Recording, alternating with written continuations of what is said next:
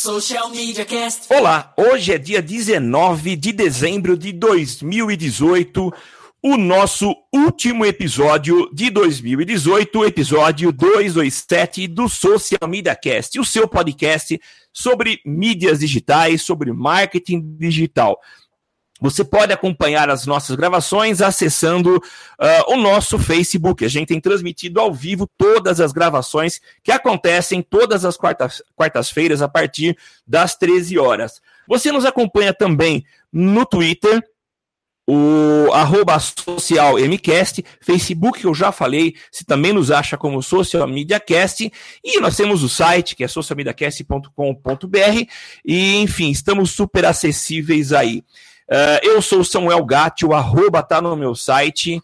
Uh, e você me encontra com tá no meu site em outras redes sociais, além de Twitter e Facebook. Antes que eu passe para o tema e não deixando a nossa tradição de errar quando a gente faz a abertura desse podcast, dizer que você pode ser nosso padrinho, ajudar a gente, dando aí a sua contribuição de um ou cinco reais. É isso mesmo, acesse padrim.com.br barra SMC e faça a sua escolha. Este dinheiro não vai nos tornar ricos, mas vai simplesmente ajudar a gente a pagar os nossos servidores. Agora sim, não estou separado, estou com meu inseparável companheiro de todas as gravações, Temo Mori. É isso aí, Samuca. Se tivesse um prêmio da maior sequência de cabeças não sequenciais erradas, acho que a gente ganharia, né? Porque é impressionante. Faz quase sete anos que a gente faz podcast e a gente nunca consegue decorar o texto de entrada. Mas é isso aí, meus amigos. Eu sou o Temo Mori, o arroba Temo Mori no Twitter, facebook.com barra Temo Mori, Temo Mori em todas as outras redes sociais, inclusive fora delas. E não estamos sozinhos, né, Samuca?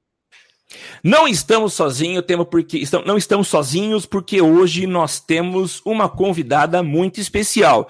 E se tem convidado, tem vinheta. Então roda a vinheta. Roda a vinheta.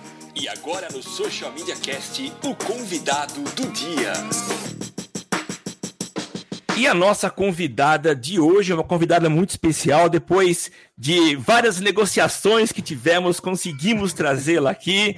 Não, mas foi por questões de agenda, problemas que surgiram. Mas a nossa convidada é muito especial. É a Thaís Maciel, que é lá do Resultados Digitais. Ela que iniciou sua carreira na RD, é, na área de vendas, adquirindo novos parceiros e uma experiência ímpar em relacionamentos B2B se estabeleceu como uma das maiores referências em aquisição de parceiros na RD. Atualmente segue sua missão de construir relações duradouras e de benefício mútuo trabalhando como especialista em comunicação e relacionamento com parceiros na RD.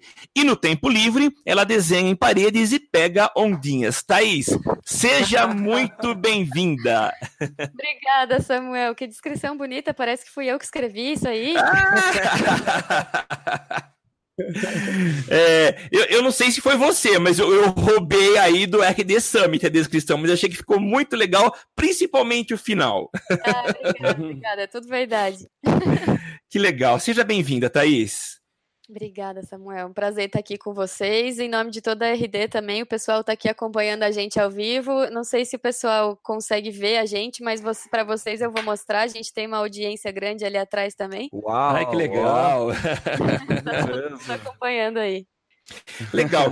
Só para dizer, eu estive, tive o privilégio de estar lá no RD Summit e a palestra da Thaís foi uma das palestras que me chamou a atenção, achei muito interessante.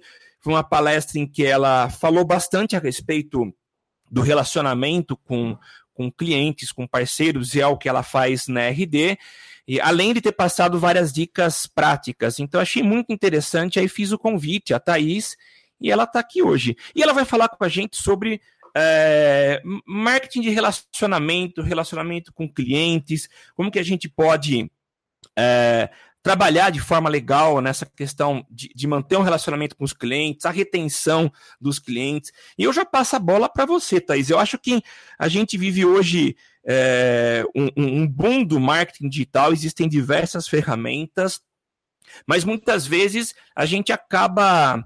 É, a gente, eu digo de forma geral, a gente acaba se contentando com um postzinho no Facebook e acha que está fazendo um marketing digital muito bem feito. Mas eu acho que é, o marketing digital vai muito além. E principalmente quando você tem um trabalho de atrair um cliente, trazê-lo para a tua base e achar que o serviço está feito, né? Me fala um pouquinho a respeito dessa questão de retenção, de você trabalhar a tua base e os teus clientes. É, então, Samuel, eu acho que um dos principais pontos da minha palestra, como você citou, né, e também é, todas as conversas que eu tenho tido atualmente, é o seguinte: uh, marketing não é novo né? Marketing não é um conceito novo, a gente escuta isso há muitos e muitos anos, uh, mas o marketing ele tem a necessidade de se reinventar sempre para conseguir atender as necessidades do mercado. E isso faz com que ele fique cada vez mais complexo. O consumidor atual ele é um consumidor muito mais exigente uh, e que tem uma expectativa muito mais alta em relação às empresas que que ele busca para consumir produtos ou serviços. E, consequentemente, né, por causa dessa exigência mais alta do consumidor, as empresas também precisam estar tá mais preparadas, tanto para conseguir adquirir esses clientes, que, é, que são os principais esforços que a maioria das empresas tem feito hoje, né? Todo mundo precisa vender. E eu me lembro, assim, de uma coisa engraçada que antigamente a gente falava, ah, você precisa vender. Ninguém gostava de falar de vendas. Todo mundo achava que o vendedor era aquele cara chato que ia bater de porta em porta te oferecendo algo que você não queria. E na verdade hoje a relação é diferente. Então, eu preciso conquistar o meu cliente, eu preciso atender as expectativas dele para que ele ache que é um negócio interessante uh, fechar algum tipo de serviço, algum tipo de produto com a minha empresa. Uh, só que o que muitas empresas ainda não pensam, e, e, é o que eu vou falar um pouquinho hoje, é que o marketing, né, todo esse trabalho de criar conteúdos interessantes, de fazer uma boa presença de marca, de ter um design atrativo, de realmente criar conexão com o cliente, ele não pode terminar no momento que o cliente assina o contrato. É, é muito mais difícil se você trabalhar dessa forma, porque você só investe um monte de dinheiro, um monte de recurso da sua empresa é, na captação de clientes, mas esse investimento muitas vezes não é reposto pelo retorno que o cliente está trazendo para você. Está fazendo sentido? Então, para um cliente valer a pena para minha empresa, eu preciso que ele traga de retorno para mim mais do que aquilo que eu investi para trazer a conta dele, né? Para trazer, uh, para fechar negócio com ele. Uh, e é isso que as empresas atualmente elas ainda estão bem iniciantes, engatinhando nessa parte, que é o que é que eu faço com o meu cliente depois que ele já virou meu cliente. O meu marketing pode acabar aí? Não pode, né? A gente precisa continuar mantendo o relacionamento e muito mais, investindo mais ainda no relacionamento para que não vire aquele casamento chato e que perca toda a atratividade, né? Sim. É, ô, ô Thaís, deixa eu é, fazer uma, uma, colocação aí. É, eu vou tentar fazer uma conta, mas eu sou de humanas, então você já viu que coisa boa não vai dar, dar certo, não vai sair. Ah, você está em mas, casa aqui. mas assim, é, existem, né, na, dentro da minha percepção, existem três formas de você ganhar dinheiro. Pura uhum. e simplesmente. Três formas. Uma é tendo novos clientes, outra é retendo os clientes que você já tem, e uhum. outra é fazendo um upselling de dentro da, dos clientes que você já tem. Ou Perfeito. seja, 66,6% da forma de você ganhar dinheiro é, está diretamente relacionada à retenção de cliente, né? E sendo que a gente investa 80% do nosso esforço nos 33% de aquisição. É... Né? Por que, que a gente fica. Por que, que é, a gente bate tanto nessa tecla e, e, e, martela tanto isso, sendo que a gente não, não, não, trabalha tão bem a retenção? Acho que por que, que de onde vem essa, essa questão cultural? É só aqui? Qual, que, qual é a tua visão a respeito disso? É, exatamente, é bem normal acontecer esse pensamento, né? O famoso, depois que o cliente assinou o contrato, ganhei o jogo. Não preciso mais me esforçar, porque eu já trouxe ele, ele já é meu cliente, agora beleza. Uh, mas na verdade né? não é bem assim, né? A gente sabe que não é bem assim, principalmente no mercado atual que está muito concorrido é, a gente não pode ter esse tipo de pensamento. Hoje, por exemplo, se eu for contratar, sei lá, um serviço de internet ou de telefonia móvel, esses são mais restritos aí no mercado, mas ainda assim, se eu não estiver satisfeito, eu tenho a possibilidade a qualquer momento de testar uma, uma nova empresa e de mudar para ela. É, mas o que acontece, Temo, eu acho, é que não se fala muito nesse assunto ainda. Claro, se fala sobre retenção de clientes, sobre customer success, sobre como é que eu vou fazer o meu cliente ter sucesso com a minha empresa, mas geralmente não é visto isso na perspectiva do marketing né? É visto isso na perspectiva de atendimento, de suporte, uh, em, em várias outras áreas, mas muito pouco no marketing ainda. E o marketing ele tem um papel muito relevante. O que, que faz um cliente querer ficar com você? Querer continuar ser, seu, ser seu cliente por muito tempo, né? E aí, com certeza, você conseguir abrir oportunidades de upsell, de upgrade, como você mesmo falou. Uh, Claro, atendimento é um fator que conta muito, com certeza ele, esse cliente precisa estar tá tendo as necessidades dele resolvidas por você, uh, mas o, como é que eu vou fazer isso de uma forma fluida, né, de uma forma que esse cliente se sinta amparado de todas as partes, isso é um trabalho de marketing. É a presença da minha marca, é como que eu coloco o meu atendimento, é como que eu vou me relacionar com esse cliente ao longo do tempo, né? Ô Thaís, fala, Temo. Não, vai lá, era isso, né? Eu comentar que a, a, a, essa parte de retenção fica muito para outras áreas, mas a parte de produto, né, de melhoria de contínua e processos se preocupa mais com retenção e o marketing ainda não olha, né? Faz, faz muito sentido essa forma de virar a chavinha, né? De entender que o marketing, né? ele trabalha, ele não trabalha só na promoção, né? Ele trabalha justamente em todas as outras áreas. E... É. Só que é difícil a gente convencer os clientes disso, né? Sim, é difícil, mas é um trabalho a ser construído pouco a pouco, né? Você ia falar alguma coisa, Samuel? É, o que eu queria falar é o seguinte: acho que é muito fácil a gente é, pensar essa perspectiva de manter um relacionamento com clientes já conquistados uhum. quando eu tenho, é, por exemplo, o caso de uma agência, né? É, uhum. eu vivo isso, temo também vivo, temo muito mais do que eu, mas uhum. quando eu conquisto um cliente, há um trabalho permanente, um trabalho constante de, de relacionamento. Sim. Mesmo porque a prestação do serviço de uma agência e de outros tipos de, de, de empresa é, dependem necessariamente desse contato constante. Agora, uhum. eu penso que quando é, eu, eu acabo atingindo uma escala maior, eu tenho perfis e produtos ou serviços que não, de, não, não dependam desse relacionamento, eu acho que a coisa começa a ficar um pouco mais complicada é, exigindo aí, por exemplo, uma automação. Quer dizer, eu tenho um sistema que seja o facilitador nesse processo de relacionamento. Agora, a gente entra numa outra questão.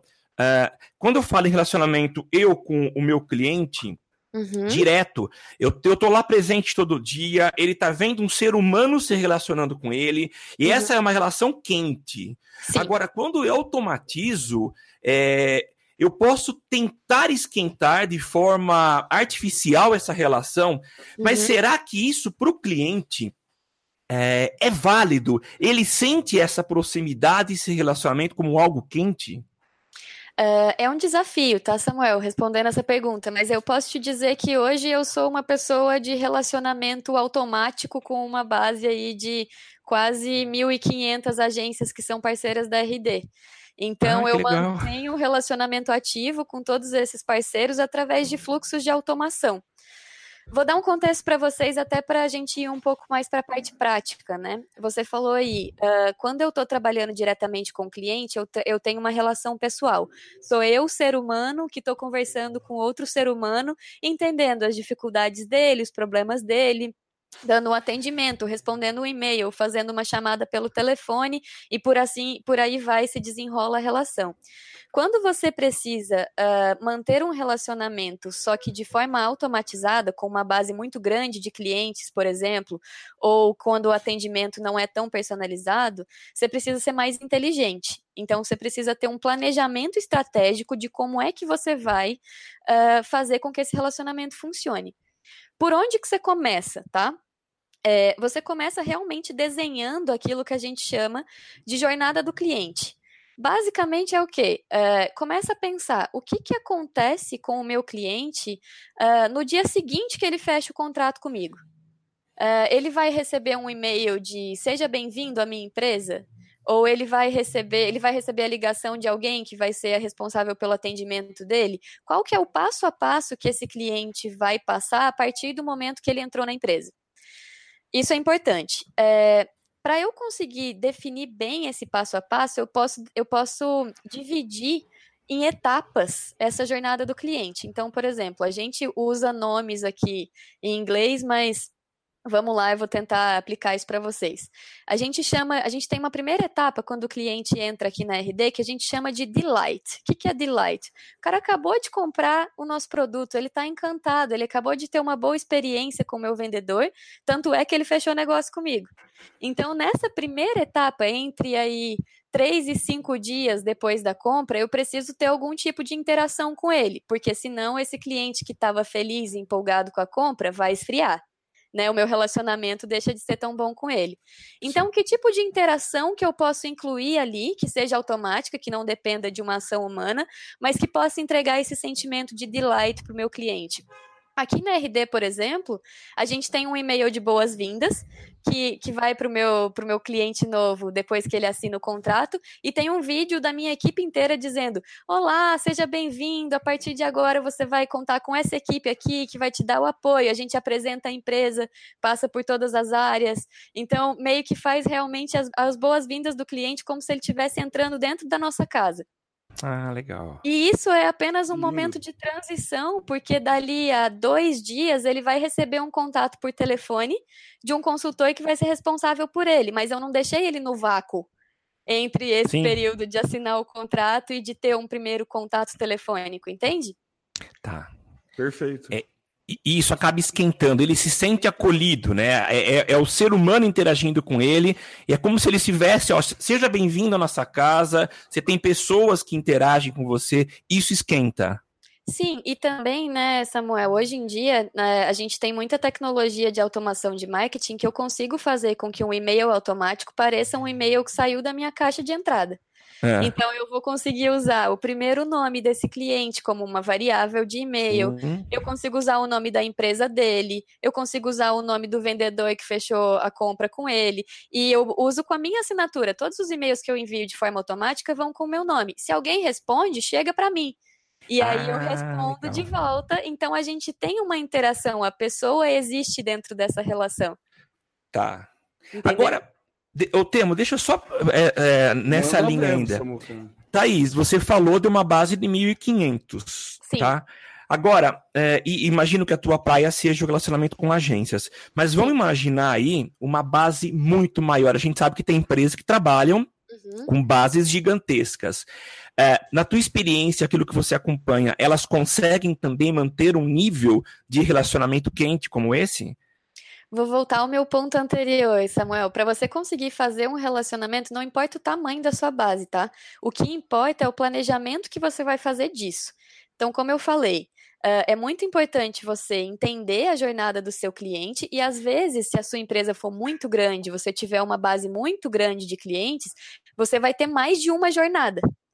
Por exemplo, tá. se você vende diferentes produtos ou se você vende para empresas de portes diferentes, serviços diferentes, você vai segmentar esses, a sua, sua base gigantesca de clientes em pequenos grupos que são unidos pelas mesmas características. Você pode escolher a característica que mais faz sentido para você. Por exemplo, ah, vou segmentar meus, meus clientes por região.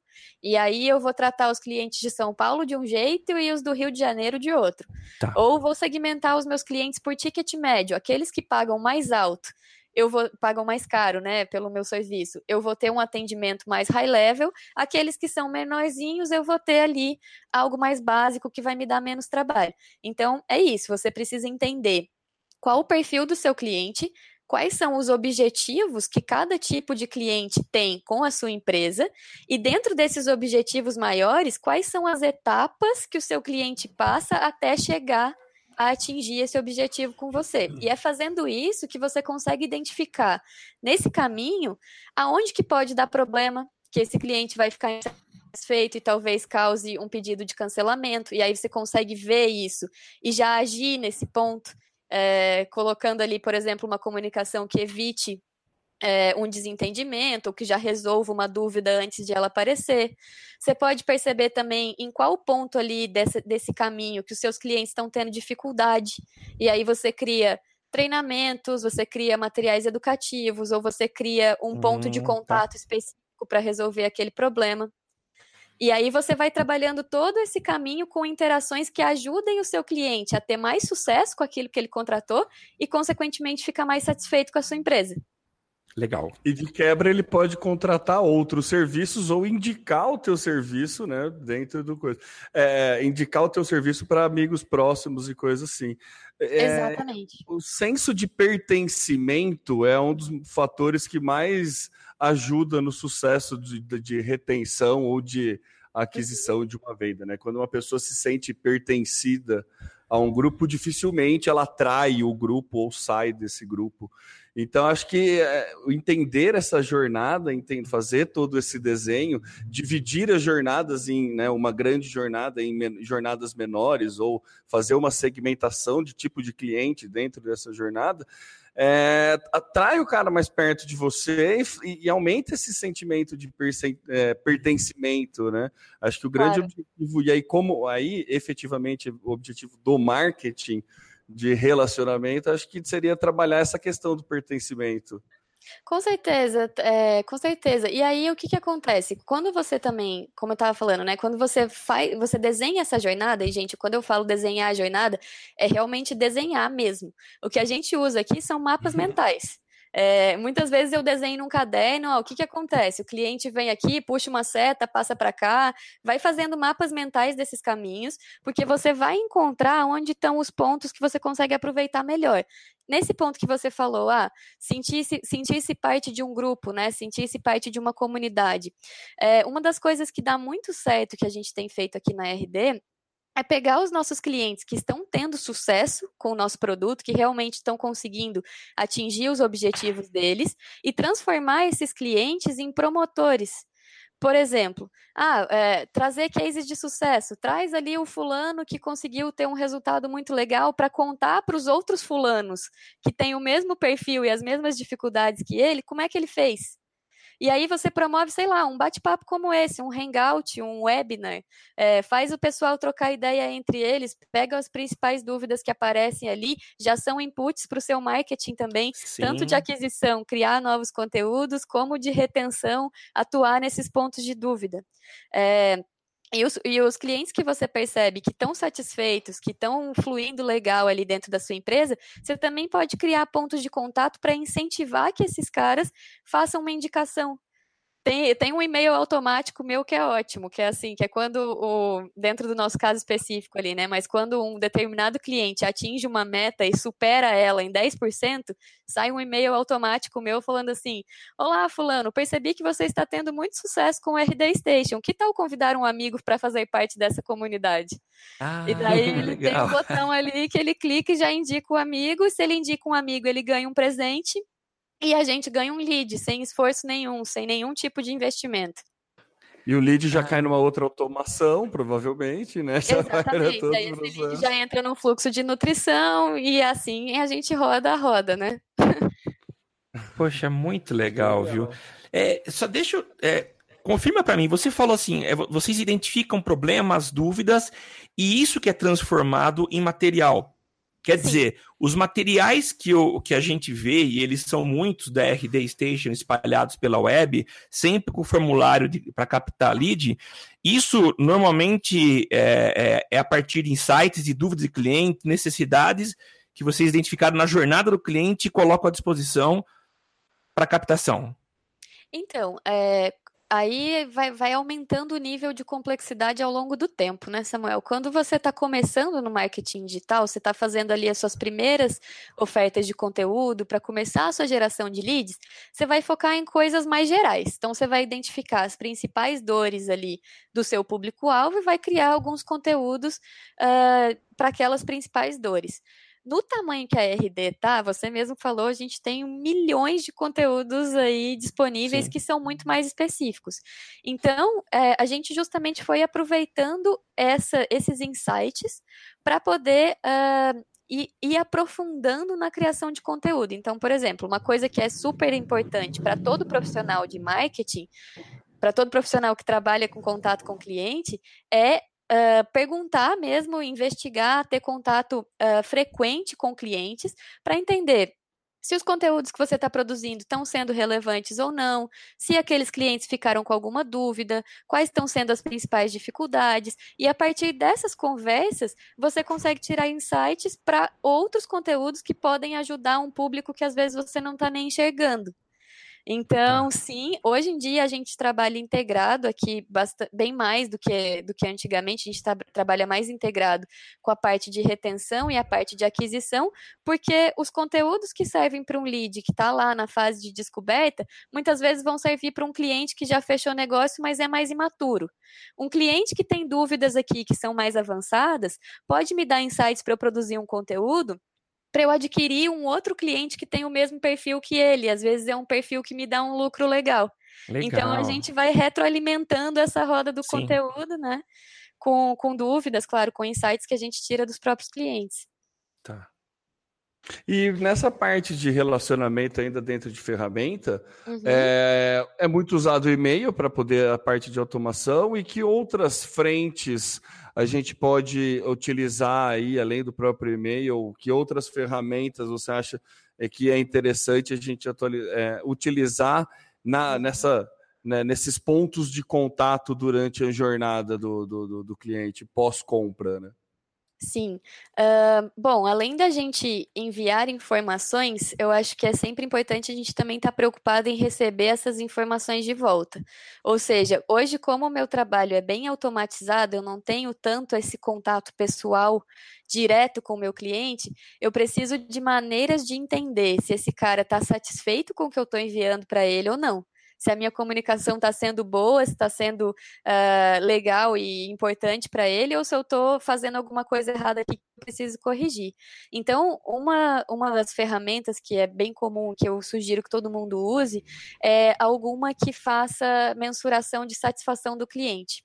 E aí tem, tem várias metodologias que, que fazem essa mensuração de satisfação, né? Você pode, por exemplo, usar NPS, que vai mensurar é, aquela pergunta clássica, né? De 0 a 10, quanto você indicaria o produto Sim. ou a empresa para um amigo ou cliente? Ou então aquelas perguntas mais específicas, o quão satisfeito você ficou com esse atendimento? É, o, quão, o quanto você acha que esse conteúdo que você consumiu foi útil para a sua empresa. É, existem ferramentas gratuitas hoje na internet, a Vutric é uma delas, escreve W-O-O TRIC, Vutric tem um plano gratuito que dá para qualquer empresa, por mais pequena que seja, já começar a utilizar. E isso é muito legal porque você começa a coletar feedbacks que vão também te ajudar a otimizar o trabalho que você está fazendo para que ele seja cada vez mais relevante, mais pessoal e melhor aproveitado pelos seus clientes, né? Assim que você melhora a qualidade. Legal. Show de bola.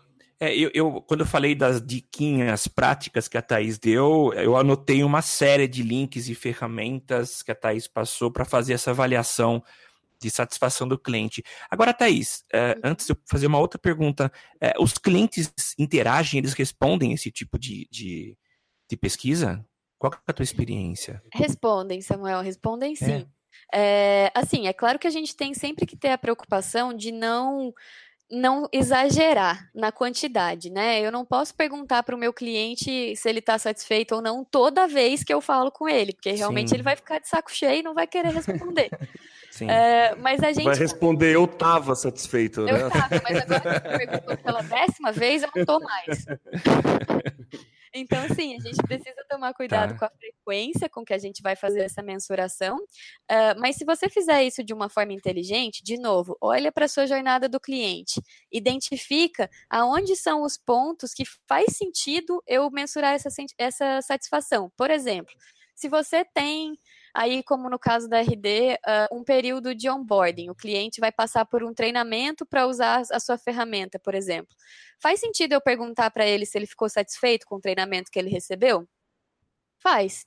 Sim. Faz sentido para eu saber se ele achou que foi proveitoso, se ele conseguiu aprender todos os pontos necessários, se ele foi bem atendido nessa fase, para ele poder continuar o caminho dele. Agora, faz sentido eu perguntar para um cliente se ele está satisfeito logo depois que ele fechou o contrato comigo? Não, porque ele ainda não teve nenhum tipo de experiência. Então ele não vai ter nenhuma resposta relevante para me dar. Eu preciso ser inteligente, planejamento é tudo, eu sempre falo isso. Eu preciso ser uhum. inteligente uhum. e saber aonde que eu vou colocar os meus pontos de interação. Aonde que eu e, e, e quais perguntas que eu vou fazer, né? A pergunta sempre é a chave assim. Eu preciso entender o que, que de informação que eu quero extrair para fazer a pergunta certa no momento certo. E aí eu vou conseguir extrair o melhor resultado disso. Sim. Como é que eu faço, Thaís, para saber qual é a pergunta certa no momento certo? Testa. Não tem outro jeito, assim. Tudo que a gente faz aqui na RD, tudo que a gente faz em marketing de relacionamento é muito experimental. Então, assim, se você me perguntar, Thaís, uh, como é que você sabe se uma estratégia sua, se um fluxo de nutrição, se um conteúdo, se um e-mail personalizado que você está mandando vai dar certo antes de você botar ele no ar? Eu não sei. Eu só sei depois que eu testo. Então, o que a gente faz é geralmente uh, separar pequenas segmentações uh, de uma base de contatos e colocar um experimento para rodar. Coloco esse tá. experimento para rodar durante um mês, dois meses, avalio o resultado que ele teve, funcionou, foi legal, beleza. Agora eu vou expandir ele para uma base maior. Então, Sim. sempre vai utilizando amostras e vai fazendo experimentos e testes para saber o que, que funciona melhor em cada caso. Você pode rodar vários ao mesmo tempo, testes AB, por exemplo, para saber o que, que funciona melhor, uh, e depois implementar para o resto.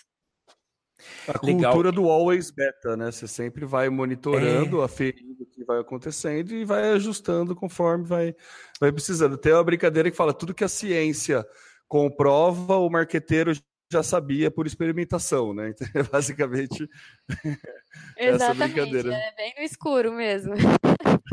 É, agora, essa questão de, de, de, testar, de fazer análise de dados, e que em resumo é isso, né? Você faz um teste, faz uma leitura dos dados.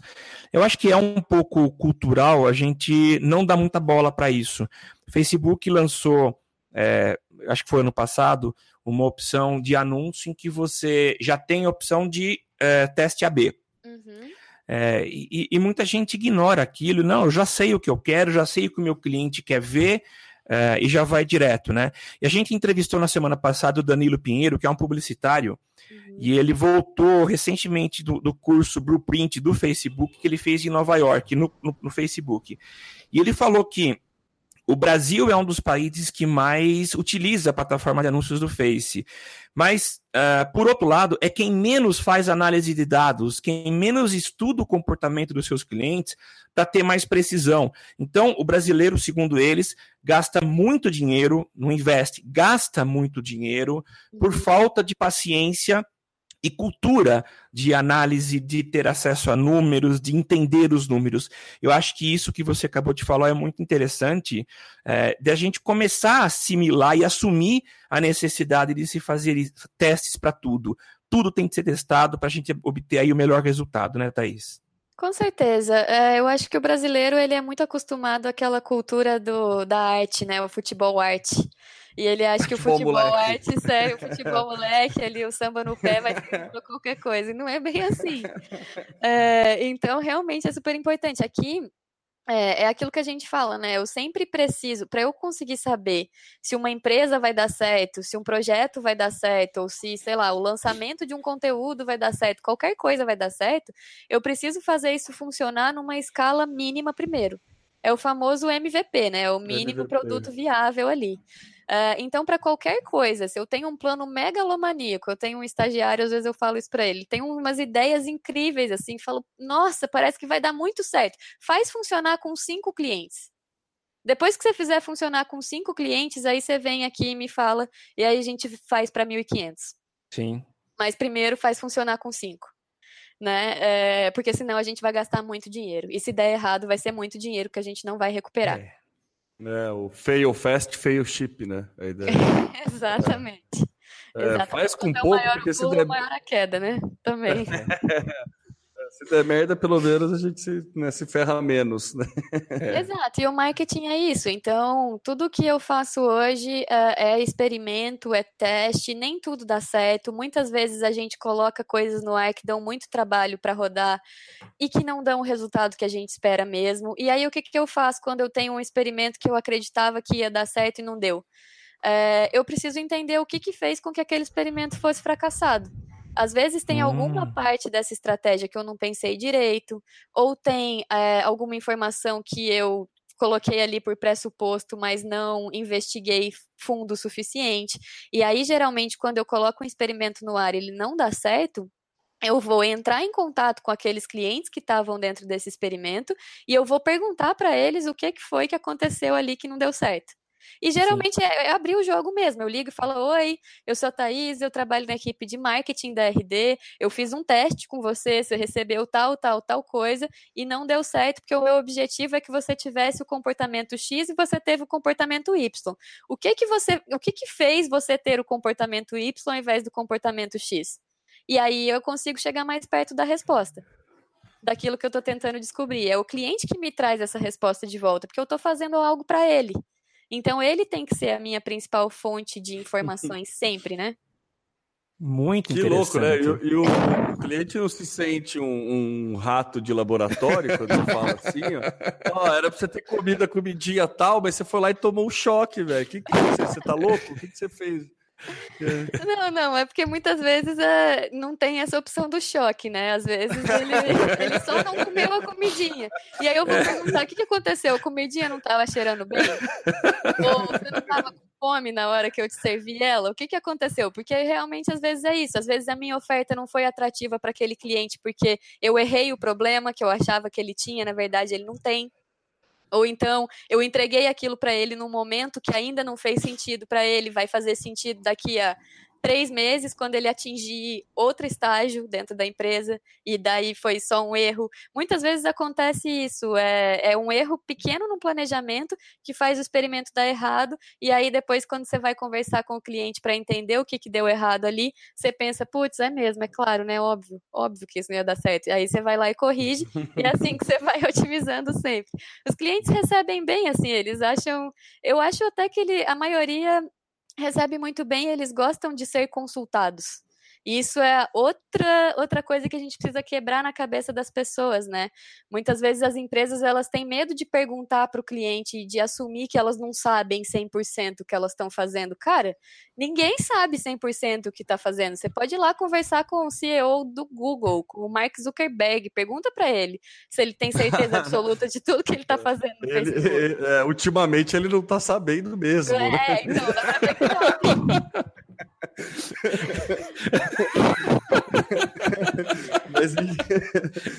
É, a coisa tá feia lá pro lado a dele. Mas tá é isso, assim, feia. assim, acho que não tem, não tem vergonha nenhuma em você perguntar, em você demonstrar que você tá tentando fazer melhor. A vergonha é você não tentar fazer melhor, né? Sim. É. É, é eu, eu, concordo, viu, Thaís? Porque acho que é bem isso, né? Quando você pede, né? É assim, você demonstra uma humildade ali, demonstra uma intenção em melhorar o atendimento, uma intenção em fazer algo melhor, ah, uhum. uh, uma intenção em pre prestar um serviço melhor, e com certeza dificilmente algum cliente vai entender isso como algo ruim. Né? Acho que a, a não ser que né, a, a, maneira e a tratativa seja muito errada, uhum. dificilmente uhum. vai ter essa percepção de que você está é, o, o, querer melhorar é algo ruim, né? Não tem. É, é, verdade, é um preconceito que a gente tem muito, né? De, do se mostrar frágil, né? é. né? Aquela coisa é, de, de, assumir que não sabe, né? Que tá tentando que fazer, não, que não deu é. certo aquilo que você tentou, mas é normal. Eu acho que assim, sempre que, principalmente em marketing de relacionamento, como a gente está falando de relacionamento, eu estou mantendo uma relação com o cliente, eu estou tentando entender qual que é o caminho que ele está percorrendo dentro da minha empresa e quais são as interações que eu preciso ter durante esse caminho, uh, se eu quero melhorar, eu preciso estar aberto a feedback eu preciso saber receber bem esse feedback. É, um dos problemas que a gente tinha aqui, que ainda é um desafio grande, é alguns clientes que reclamam que a gente manda muito e-mail. Nossa, é muito. A gente recebe um volume muito grande de e-mail da RD. Vocês têm lançamento de conteúdo todo dia. A gente é convidado para o webinar. A gente recebe e-mail do, de quem atende, de quem vende, de todo mundo. É um volume muito grande. E às vezes a gente. É, eu já tomei uns xingos, assim, de, de cliente falar, sim, poxa, vocês não param de mandar e-mail para mim, mas aí você tem que estar tá aberto a receber esse feedback também, entender, cara? É, que tipo de e-mail você gostaria de receber, então? O que, que não está te agradando? Como que a gente poderia fazer melhor? E escutar isso, absorver realmente e pegar daquele feedback o que, que você consegue implementar de melhoria. Às vezes o cara tá tendo um problema, uma experiência negativa com a tua empresa, simplesmente por um erro de configuração, sei lá, às vezes o e-mail dele está recebendo é, várias comunicações que não devia e você consegue consertar isso mudando apenas uma regra ali, já aconteceu. Se você não tiver aberto a perguntar e receber feedback, você nunca vai saber. E aí, por é. exemplo, você pode correr o risco de ter um cliente insatisfeito com você, que vai, que vai pensar em cancelar o serviço e buscar outra solução, simplesmente porque você não abriu um canal para escutar qual era o problema dele. E isso também é marketing de relacionamento. Também é, é abrir canais para que o seu cliente consiga ter um contato direto com a tua empresa, para que as reclamações, as dúvidas cheguem e sejam tratadas, né, da, da devida forma. É muito legal. E esse tipo de feedback você tem que ter um preparo mesmo. Primeiro, a primeira coisa é você não levar para o pessoal, né? Claro. Isso é um pouco difícil também. E a segunda é você tem quando coletar esse feedback, né? Quando for receber, é deixar muito claro para o cara, ó, é, é, mais vantajoso que você seja sincero do que simpático, né? Porque às vezes acontece o, o, quando você está num, num né, numa proximidade de relacionamento com o cliente, às vezes o cara até fica com receio de falar mal. A gente tem bastante disso, né? É, é difícil a gente reclamar de um restaurante, alguma pizza que a gente pediu, a pizza não veio boa, você simplesmente para de pedir a pizza lá. Você não liga pro restaurante e fala, cara, ó, nem tô querendo uma pizza nova, mas tava uma, né, podia melhorar aqui. Você não, não recebe esse tipo de coisa, né? Exato. Então, e, e a gente é, é, é muita ingenuidade nossa a gente esperar que o cliente vai fazer isso de forma ativa, né? Acho que essa questão do abrir canal mesmo para receber esse tipo de informação acho que é um, um, um grande pulo do gato aí para você entender esses feedbacks. É bem, bem interessante mesmo. E, e estudar dentro da jornada pós-venda, né? De onde você pode abrir esse canal de, de coisas. E é legal que a gente fica falando aqui de marketing, né? A gente traz muito para o ambiente de agência, mas você consegue replicar em qualquer outro modelo de negócio isso. Sim, né? com certeza. É, com certeza, assim, para quem trabalha com, com clientes recorrentes, mas também para quem trabalha. Eu já falei isso na minha palestra, né? Às vezes a gente fala ah, relacionamento pós-venda com cliente, e aí quem trabalha, por exemplo, com venda pontual, que não tem contrato de recorrência, fica pensando, ah, tá, mas isso daí não serve para mim. É, eu não vou manter relacionamento com o meu cliente porque ele vem aqui no ponto de venda, compra uma garrafa e vai embora.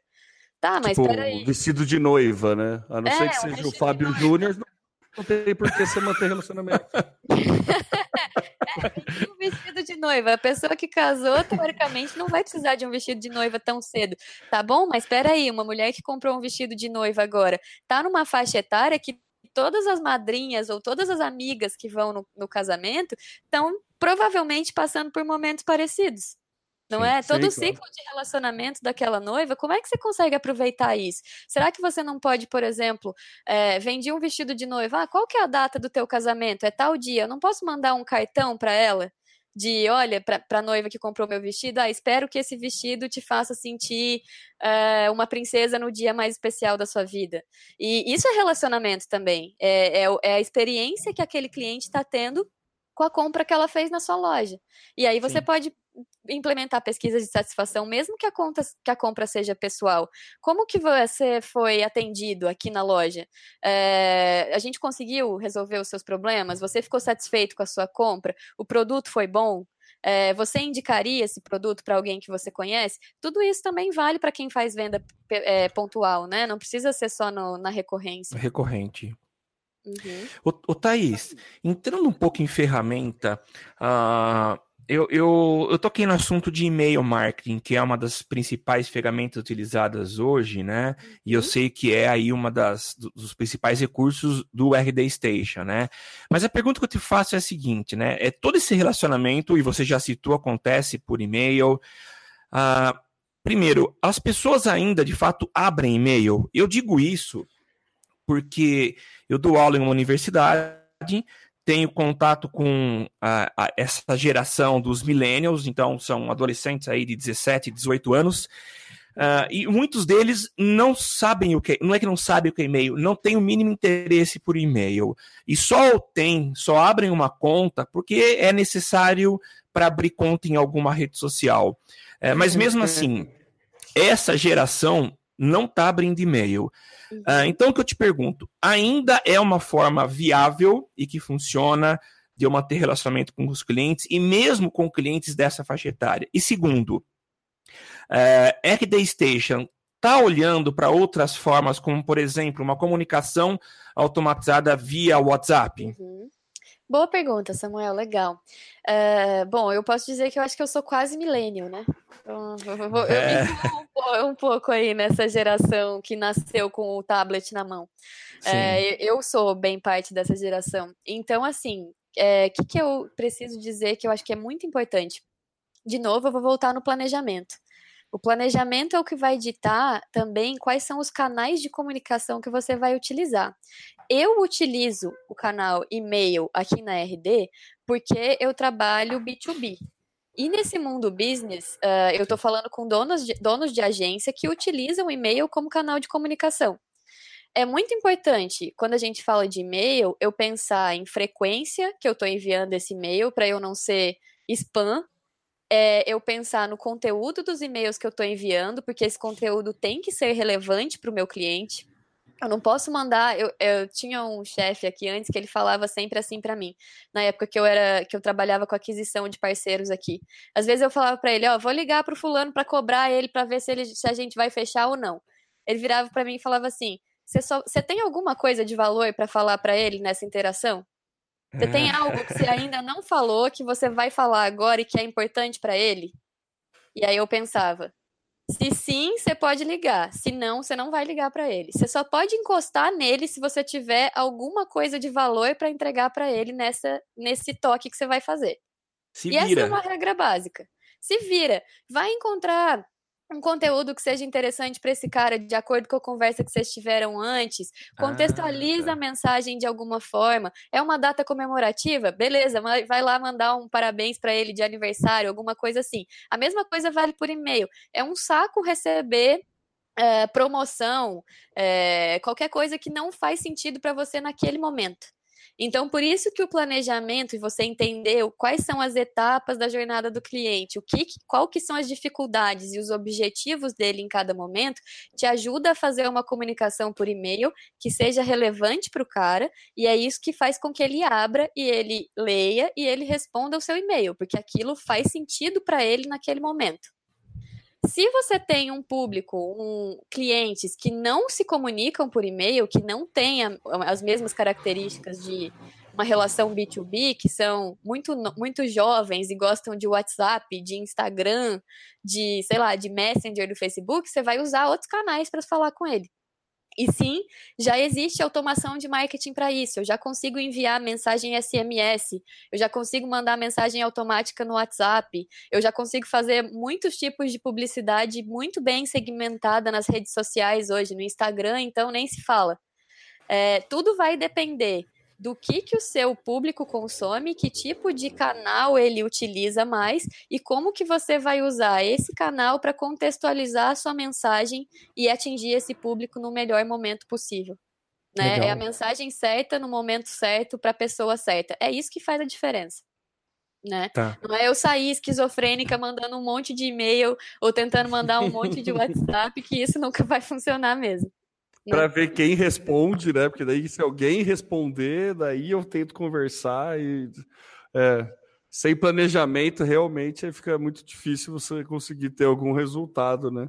Exato, e hoje em dia, gente, é tão fácil fazer um planejamento. Sério, assim, eu acho que as pessoas têm preguiça mesmo. É, é verdade, eu, eu, vejo muitos profissionais de marketing que falam, poxa, mas eu vou fazer um planejamento hoje, daí amanhã muda tudo, é muito difícil seguir e tal. Mas, cara, é tão fácil hoje, existe tanta informação na internet, você pode pesquisar milhares de dados sobre o público que você quer atingir, é, quais são os sites que esse público visita, que tipo de conteúdo esse público consome, quais são é, os hobbies desses caras que você está tentando se relacionar com eles, né? É, do que, que eles gostam, o que, que eles fazem no final de semana. Você consegue ter muitas informações hoje disponíveis na internet só fazendo uma pesquisa. Então, se você quer melhorar a sua comunicação por e-mail, por Instagram, por WhatsApp, por onde quer que seja, é importante entender o contexto da pessoa com a qual você está se comunicando e os interesses que ela tem. E fazer as mensagens adequadas em relação a isso. É muito fácil. E é, é, falando aqui especificamente do RD Station, há perspectiva de inclusão dessas ferramentas na plataforma para automatizar também? Então, o RD Station, na verdade, ele funciona como uma suíte que é base para várias outras ferramentas. O que, que eu quero dizer? Uh, a gente tem o core, né? A gente tem a, a, a, automação de marketing. A partir daí, a gente tem já muitos parceiros de integração que são outras ferramentas que conseguem uh, se conectar ao RD Station para atender essas necessidades específicas. Por exemplo, uma coisa que é super legal agora, que eu gosto muito, eu acho que as empresas deviam super usar, é a questão dos chatbots, né? Que, são, que Nossa, conseguem.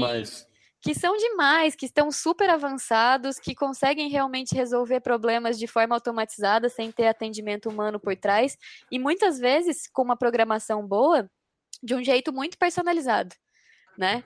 É, então, sim, é, o RD Station ele não pretende desenvolver essas funcionalidades nativas dentro da nossa plataforma, mas cada vez mais encontrar outras ferramentas que tenham, que atendam essas necessidades específicas e que podem se conectar para formar aí uma grande ferramenta de marketing que faça tudo isso, né?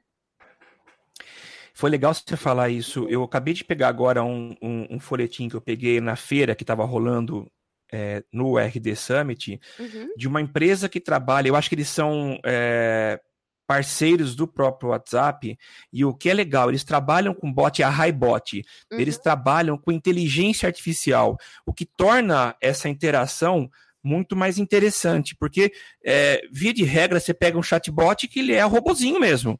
Sim, é um ele bot. Tem resposta automática. Ele uhum. tem resposta automática. Agora, pelo que, pela conversa que eu tive com eles e lendo aqui, é, eles trabalham com um sistema de inteligência artificial.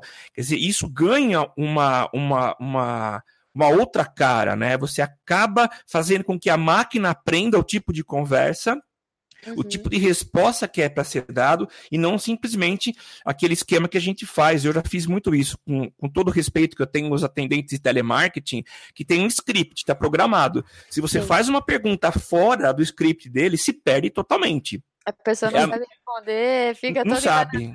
É. Trava tela azul. É, e aí, se você pega uma ferramenta como essa, que ela usa inteligência artificial, ela tá com certeza a cada dia, a cada nova interação, ganhando mais, vamos colocar aqui, experiência, é, para poder ter uma experiência melhor com o usuário, né?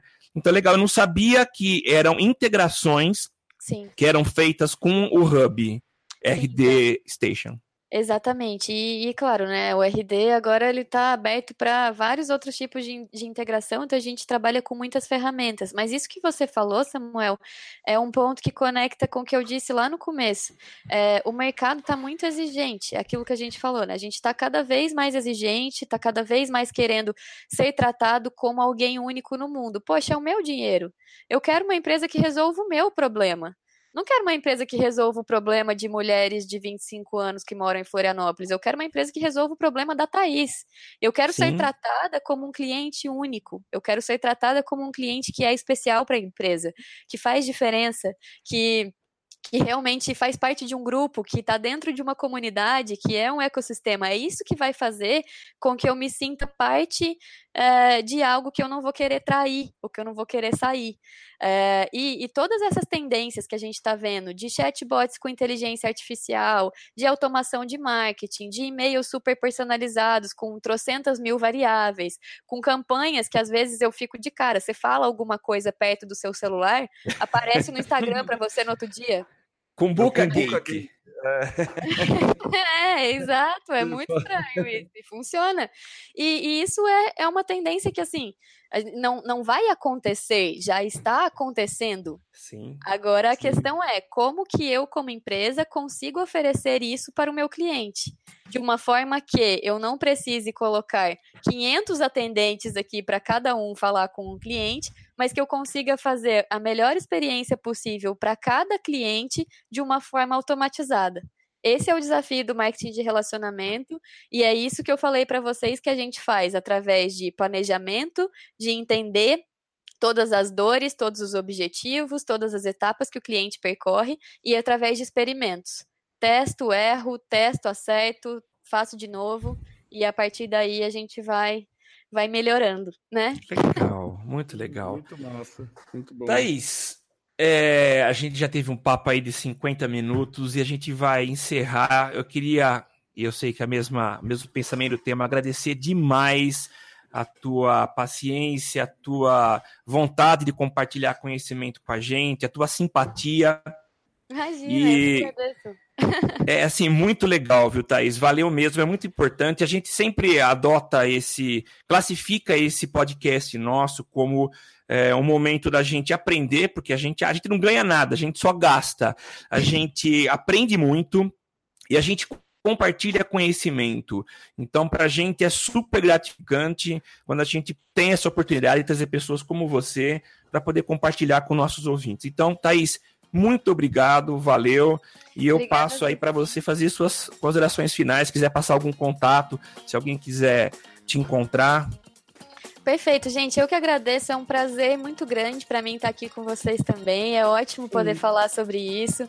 Às vezes as pessoas me perguntam e eu vou contando um pouquinho, e aí vai surgindo outras perguntas, a gente vai se aprofundando e nunca acaba é. o assunto, né? É, então, assim, claro, eu também sou uma pessoa super disponível, já que eu trabalho com relacionamento, sou aberta a fazer novos relacionamentos aí. Então, se alguém tiver alguma dúvida, pode me procurar pelo LinkedIn, pode me procurar no Facebook, no Instagram todo. O meu nome é sempre igual, Thaís Maciel, com TH e Z no final. Uh, e claro, sempre que vocês precisarem aí, quiserem ter novas conversas, me convidem. Estou sempre à disposição. Foi ótimo conversar com vocês hoje. Obrigada, viu? Legal. Valeu, Thaís. Obrigadão, viu, Thaís? De nada, gente. Um beijo. Tem um beijo. Aqui você aparece, aqui você acontece. Social Media Cast.